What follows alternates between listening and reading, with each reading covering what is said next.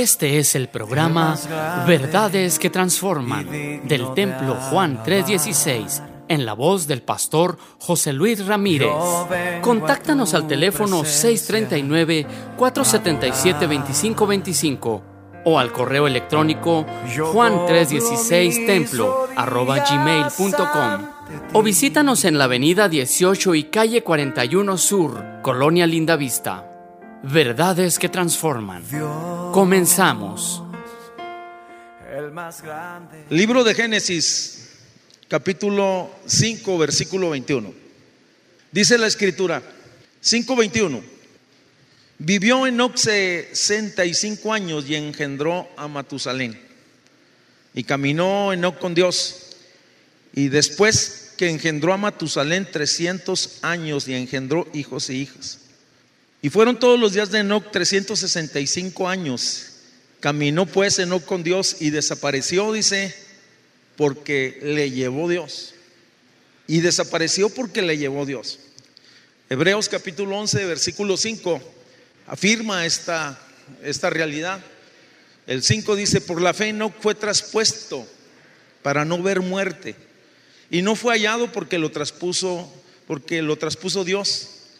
Y antes que fuese arrebatado o traspuesto, tuvo testimonio, dice, de haber agradado a Dios. Puede sentarse, por favor, en esta hora. Este personaje llamado Enoch es un hombre muy impresionante desde el punto de vista bíblico, espiritual. Es más, creo que Enoch es una figura profética. La realidad es que Enoch fue de esos eh, fue un personaje que fue traspuesto, fue arrebatado por Dios. Así como también Elías, en algún momento dado, el profeta Elías fue levantado, pero este en un carro de fuego. Así como Jesús, en presencia de sus discípulos, también fue levantado hacia el cielo. Enoch entra en esa categoría. Por lo tanto, podemos decir que es una figura profética porque la iglesia es, podrá experimentar eh, el rapto de la iglesia, cuando el Señor venga por su iglesia. Cuando hablamos de Enoch entonces podemos decir que él fue el abuelo, el abuelo de Noé. La vida de él fue trascendente. Él percibió tres cosas que, que son básicas en el aspecto de la fe, que si nosotros las entendemos ahora, pues también vamos a trascender. Primero que nada, Noé entendió que Dios existía y que era real y que él podría entonces adorarle. Segunda verdad, entendió que Dios recompensa a los que le buscan. Y tercera verdad, entendió que podía caminar, esto es, tener comunión con Dios en los años que el Señor le permitiera. Enoch fue un hombre que caminó con Dios hasta que fue arrebatado o, o traspuesto hasta la presencia del Señor.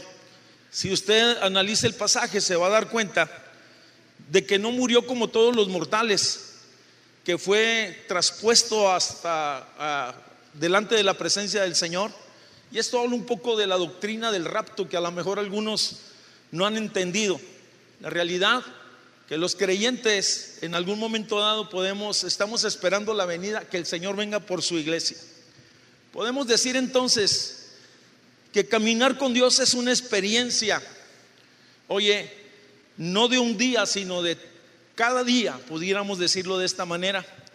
Fue una experiencia no de un rato, sino de un proceso de año a año y de día con día. Cuando usted y yo recibimos a Cristo como nuestro Salvador, se puede decir que estamos dando el primer paso. A partir, a partir de ese punto, eh, se puede, eh, comenzamos una relación con Jesús y podemos decir que es un caminar emocionante en la vida la mayoría de las personas que se encontraron con Jesús, Él les dijo algo, sígueme. Fueron invitados a ser seguidores de Jesús.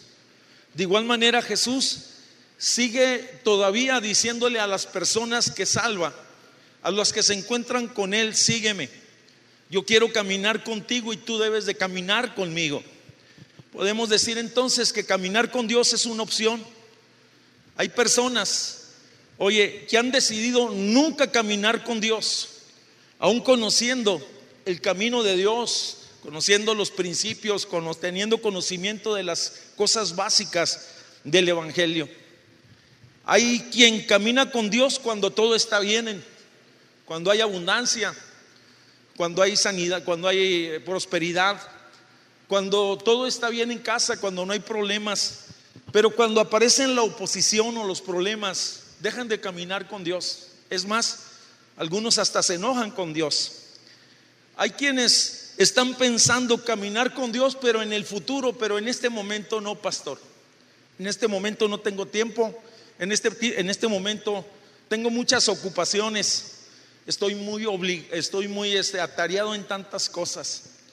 Hay quienes han sido obligados o forzados, oye, para caminar con Dios o en, la, en los caminos por algún tiempo y luego finalmente desisten frustrados. Y me refiero a los hijos de la religión.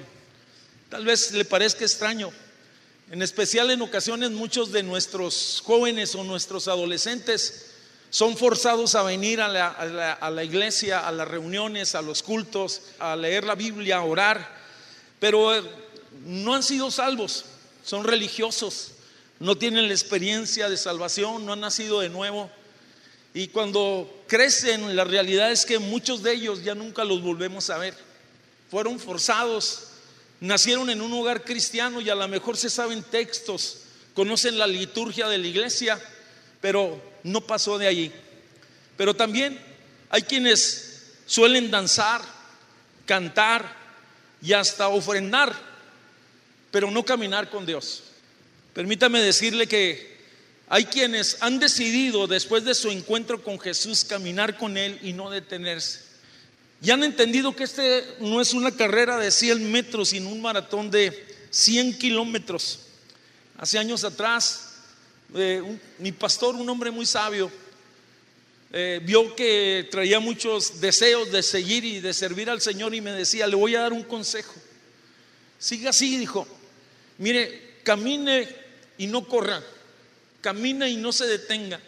Porque en ocasiones hay personas que empiezan muy efusivas, y al pasar de los días, oye, aflojan el paso, ya no lo vemos en el camino ni en la carrera de la fe. Debemos de entender entonces que la vida cristiana es una, es, una vida a largo plazo. Y es necesario que, oye, entender también que el detenernos en ocasiones en, en nuestro caminar, abriremos nosotros puertas al pecado, porque estamos llamados a seguirlo a Él, a caminar, a avanzar. En ocasiones hay personas que se han detenido y están frustrados.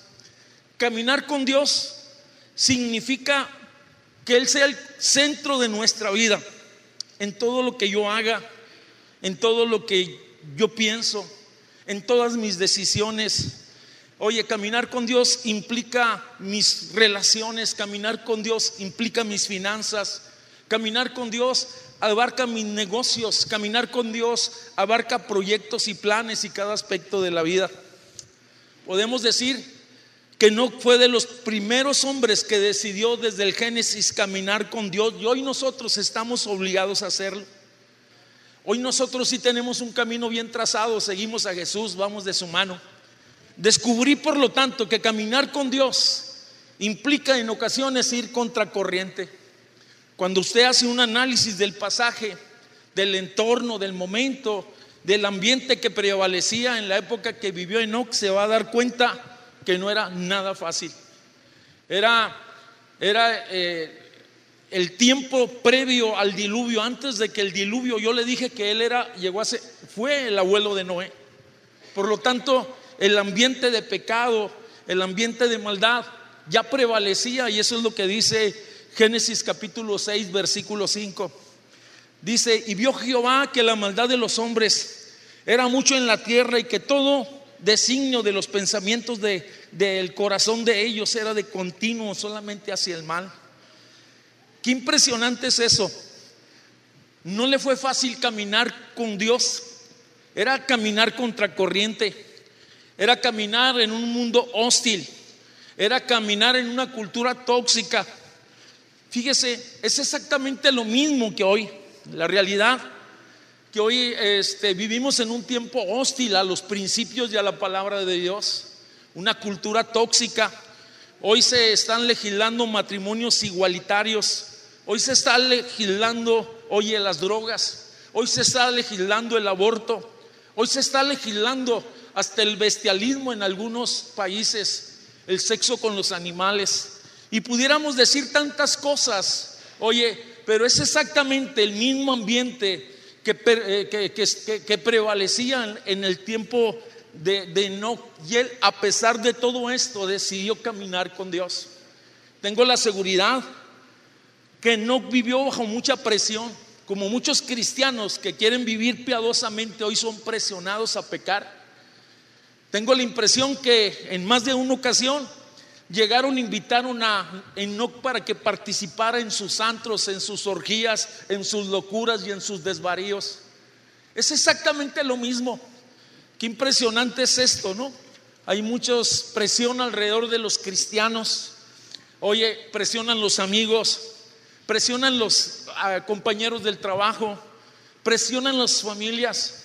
Hoy platicaba con un hermano, después de escuchar este mensaje, me decía, mire, en mi trabajo es un ambiente hostil, yo le digo, siga dando testimonio y siga caminando. Presionan los familiares, oye, pero Enoch decidió no ceder a las ofertas tentadoras ni a las ofertas pecaminosas que estaban día con día, a la puerta permanentes es más, eh, en lo que me preocupa a mí como pastor es que hay creyentes que no saben diferenciar entre el camino del Señor, oye, entre el camino de Dios y los caminos del mundo. Muchos creyentes caminan a la par del mundo. La realidad es que simpatizan con la fe y nunca marcaron una diferencia clara. Se puede decir que no tienen un testimonio. Oye, hablan como el mundo, piensan como el mundo, actúan como el mundo. Y la realidad, que el mundo hasta se extraña y dicen, pues que tú acaso no eres cristiano. Enoch dio testimonio de haber caminado con Dios contra corriente. De seguro lo catalogaron de raro, de extremista, de fanático, de aleluya, de, de aburrido y de tantas cosas como en ocasiones suelen señalar a los jóvenes o aquellas personas que deciden no participar en la locura de los pecados de los hombres. Juan escribió muy acertadamente y decía, no améis al mundo ni las cosas que están en el mundo. Si alguno ama el mundo, dice el amor del Padre no está en él. Vuelvo al punto. El mundo hace sus ofertas y nosotros sabemos si las compramos. El mundo ofrece sus tentaciones y nosotros determinamos y alargamos nuestras manos y hacemos, nos hacemos partícipes de esas tentaciones. Es exactamente el mismo ambiente. Jesús dijo que estamos en el mundo, pero que no somos del mundo. No pertenecemos a este sistema, a esta línea de pensamiento. No pertenecemos, oye, a esa cultura de pecado. La realidad que el sistema presente o pecaminoso donde opera Satanás está tratando de robar la fe y de oprimir a los creyentes. Por lo tanto, Jesús pidió, sabiendo, oye, lo que nos tocaría vivir a nosotros, pidió en la oración de Juan que fuéramos guardados del mal. Qué maravilloso es pensar esto, que cuando somos tentados y presionados podemos contar con Jesús, que Jesús oró por nosotros anticipadamente y que Jesús nos sostiene, nos bendice, nos da de su fuerza y de su aliento para nosotros caminar en la dirección correcta. Descubrí entonces que es evidente quien camina con Dios. Es notorio también quien no camina con Dios. Quien camina con Dios, oye, hablará palabras que edifican. Quien no camina con Dios hablará palabras que destruyen. Quien camina con Dios habla, ama la justicia, y quien no camina con Dios, dice, aborrece la justicia, aborrece la justicia. Quien camina con Dios intentará de abstenerse de todo mal. No se involucrará en nada que sea dudoso ni pecaminoso. Quien camina con Dios amará lo que Dios ama y aborrecerá lo que Dios aborrece. Quien camina con Dios no procederá con engaño ni fingimientos, pues le es fiel a Dios. Quien camina con Dios, crea la palabra y a las promesas de Dios. Quien camina con Dios vive en libertad y no es en esclavitud. Es más, ni deseando las ofertas ni las algarrobas que el mundo ofrece. Quien camina con Dios podrá experimentar una adoración profunda en espíritu y en verdad. Quien camina con Dios puede experimentar también una vida abundante. Quien, oye, no camina con Dios, lo veremos siempre en una vida derrotada, en una vida de oscuridad, en una vida de zozobra. Quien camina con Dios experimentará los cielos abiertos en su diario vivir. Qué maravilloso es entonces y qué oportunidad tan grande y qué bendición tan grande es caminar con Dios. Hay quien quiere caminar con Dios, pero también seguir caminando en sus propias pasiones. Esto la Biblia le llama adulterio y se constituye en adulterio espiritual. Santiago capítulo 4, versículo 4, él escribe claramente acerca de esto. Y tal vez suena muy fuerte y dice, dice Santiago, oh almas adúlteras, ¿no sabes que la amistad del mundo es enemistad contra Dios? Cualquiera pues que, que quiera ser amigo del mundo, dice, se constituye entonces en enemigo de Dios. Impresionante es el pasaje. Fíjese que aquellas personas que entran en, esta, en este rol de adulterio espiritual nunca van a impactar su casa ni su familia. Es más, podrán tener conocimiento, pero nunca podrán tener plenitud en las cosas de Dios. Qué importante es entonces hacer un examen de nuestra vida. ¿Cómo estamos caminando? ¿Cómo nos estamos conduciendo? En días pasados vi una, una especie de pintura ahí a lápiz, donde Jesús iba en la autopista de la vida, así decía. Jesús iba eh, en el sentido contrario de que de, todo el mundo, en el sentido contrario en que la gente iba caminando. Algunos lo miraban con extrañeza. Con esto no quiero fomentar un espíritu de religiosidad. Creo que estamos llamados a ser sal y luz del mundo. La verdad, qué importante es que seamos cristianos verdaderos, cristianos fieles, cristianos que hemos decidido servir y seguir a Jesús, hermanos, cristianos que vamos caminando con Él, que simple y sencillamente que podamos hacer la diferencia y dar testimonio donde nos encontremos. Yo le dije que en ocasiones estamos, vamos, vamos a hacer las evidentes, va, va a ser evidente de que nosotros somos cristianos. Descubrí también que esto, que caminar con Dios implica decisiones. Yo decido si camino con Él. Y aquí hay tres verdades interesantes. Yo decido obedecerlo. Nadie me forza. Oye, es de mi propia elección.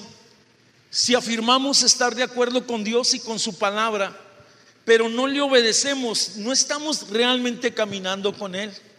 El Señor quiere que lo, el Señor requiere que hagamos lo que nos pida y en el momento que nos lo pida. La realidad es que contamos con su palabra, es su instrucción. Ahí es claro el consejo de su palabra. Somos inspirados, su espíritu nos alienta su espíritu nos sustenta, nos da fuerzas para seguir adelante. Creo que esto deberá de ser un estilo de vida cada mañana, cada día, con el deseo simple y sencillamente de decirle, Señor, estoy dispuesto a someter mi voluntad a tu voluntad. Puedo confiar en ti. Cuento contigo y cuento con tu ayuda. Segunda verdad, yo decido ir en la misma dirección que Jesús va. Yo le dije que yo decido, oye, obedecerlo. La segunda es, yo decido ir en la misma dirección que Él va. El Señor tiene un propósito específico para cada uno de nosotros. Es por eso que debemos de buscar su voluntad y su voluntad está expresada en su palabra. Su espíritu nos alienta y nos dirige. Es quien nos guiará a tomar las decisiones sabias Dice la Biblia que nos guiará a toda verdad y a toda justicia. Aunque otros caminos puedan parecer más cortos, más llamativos, más tentadores, atajos cortos y rápidos, yo decido seguir al lado de Jesús.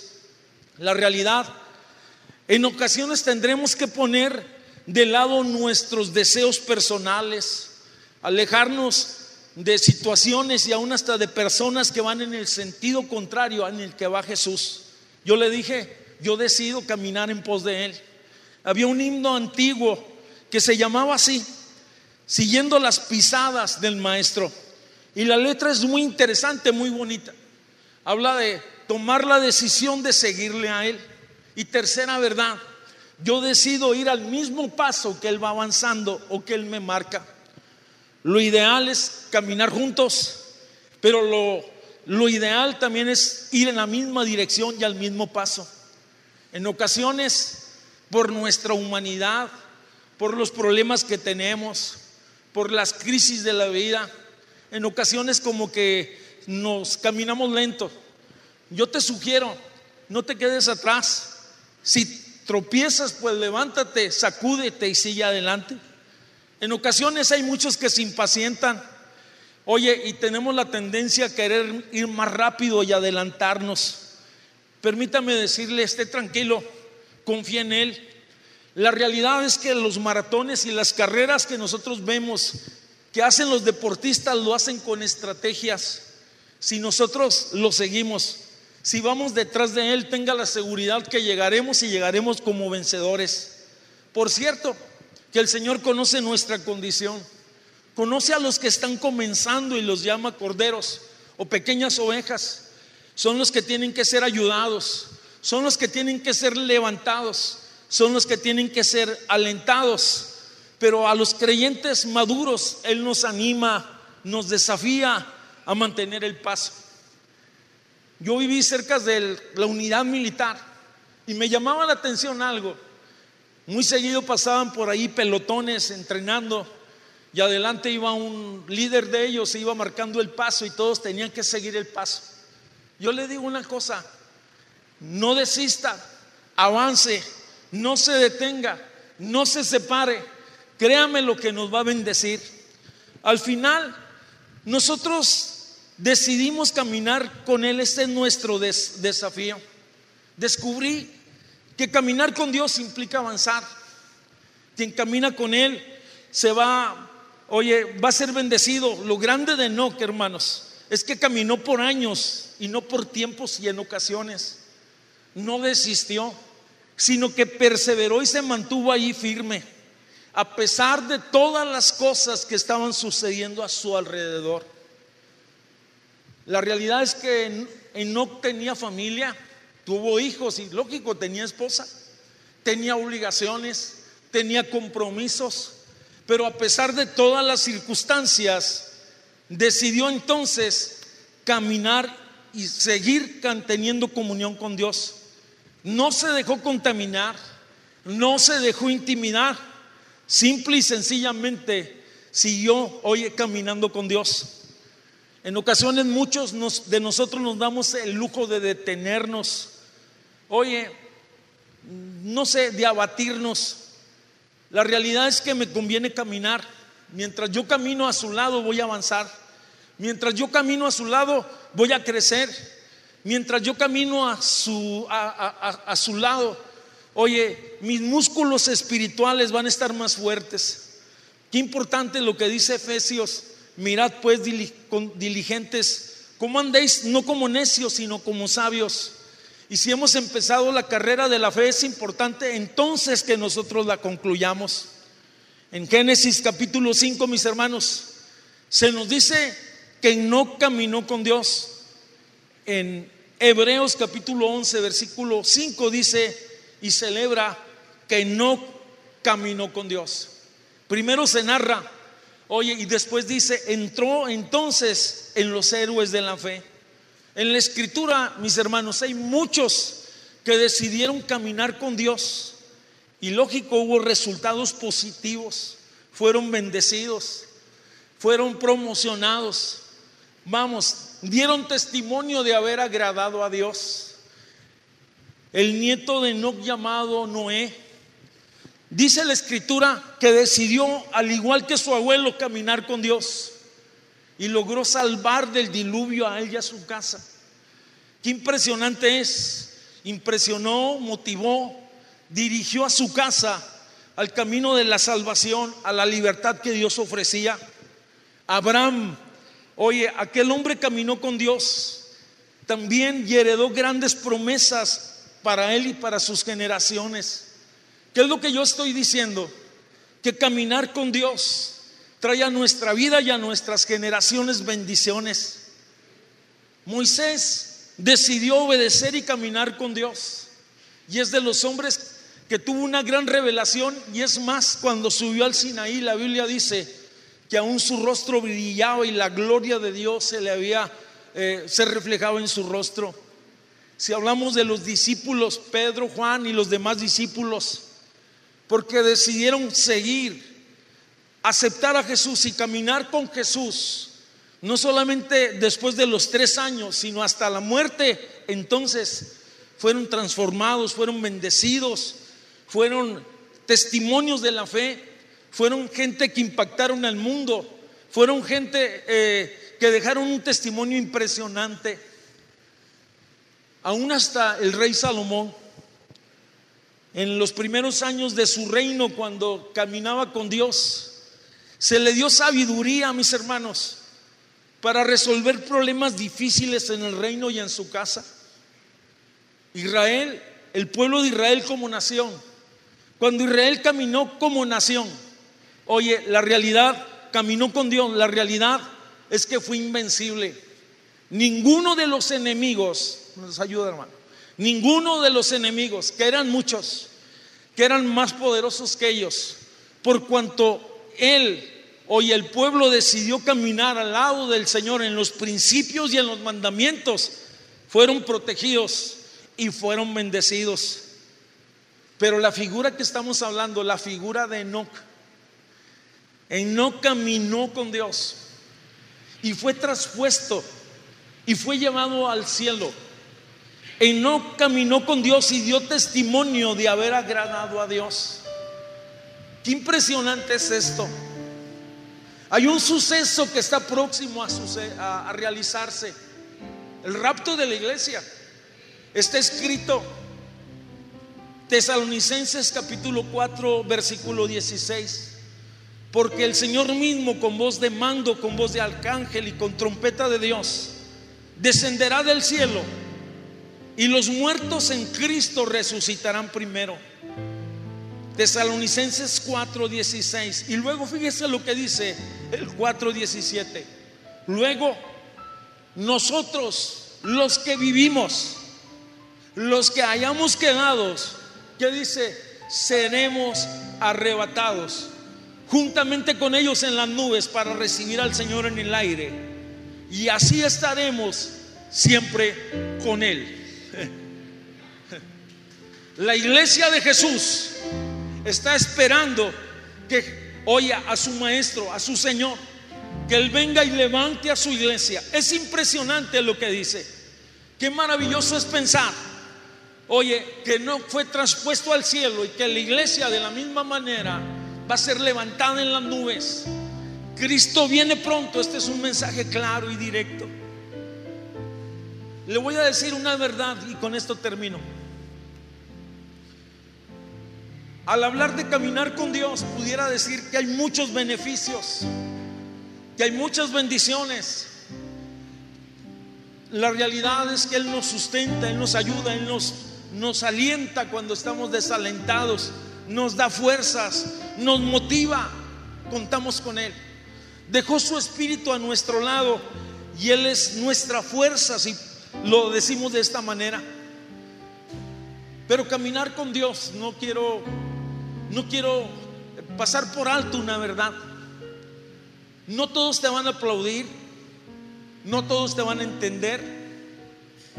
Es más, para muchos es incomprensible, porque caminar con Dios implica en ocasiones negarte a ti mismo. Y Jesús le dijo a los que le querían seguir, si alguno quiere venir en pos de mí, y la primera cosa que le dice, si alguno está dispuesto a venir en pos de mí, caminar conmigo, dice, niégate a ti mismo. Toma tu cruz, dice, y sígueme. Quiero invitarle que se ponga de pie.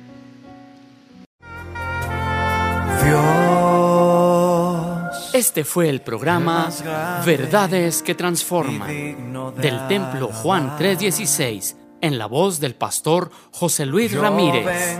Contáctanos al teléfono 639-477-2525 o al correo electrónico juan316templo arroba gmail.com o visítanos en la avenida 18 y calle 41 Sur, Colonia Linda Vista.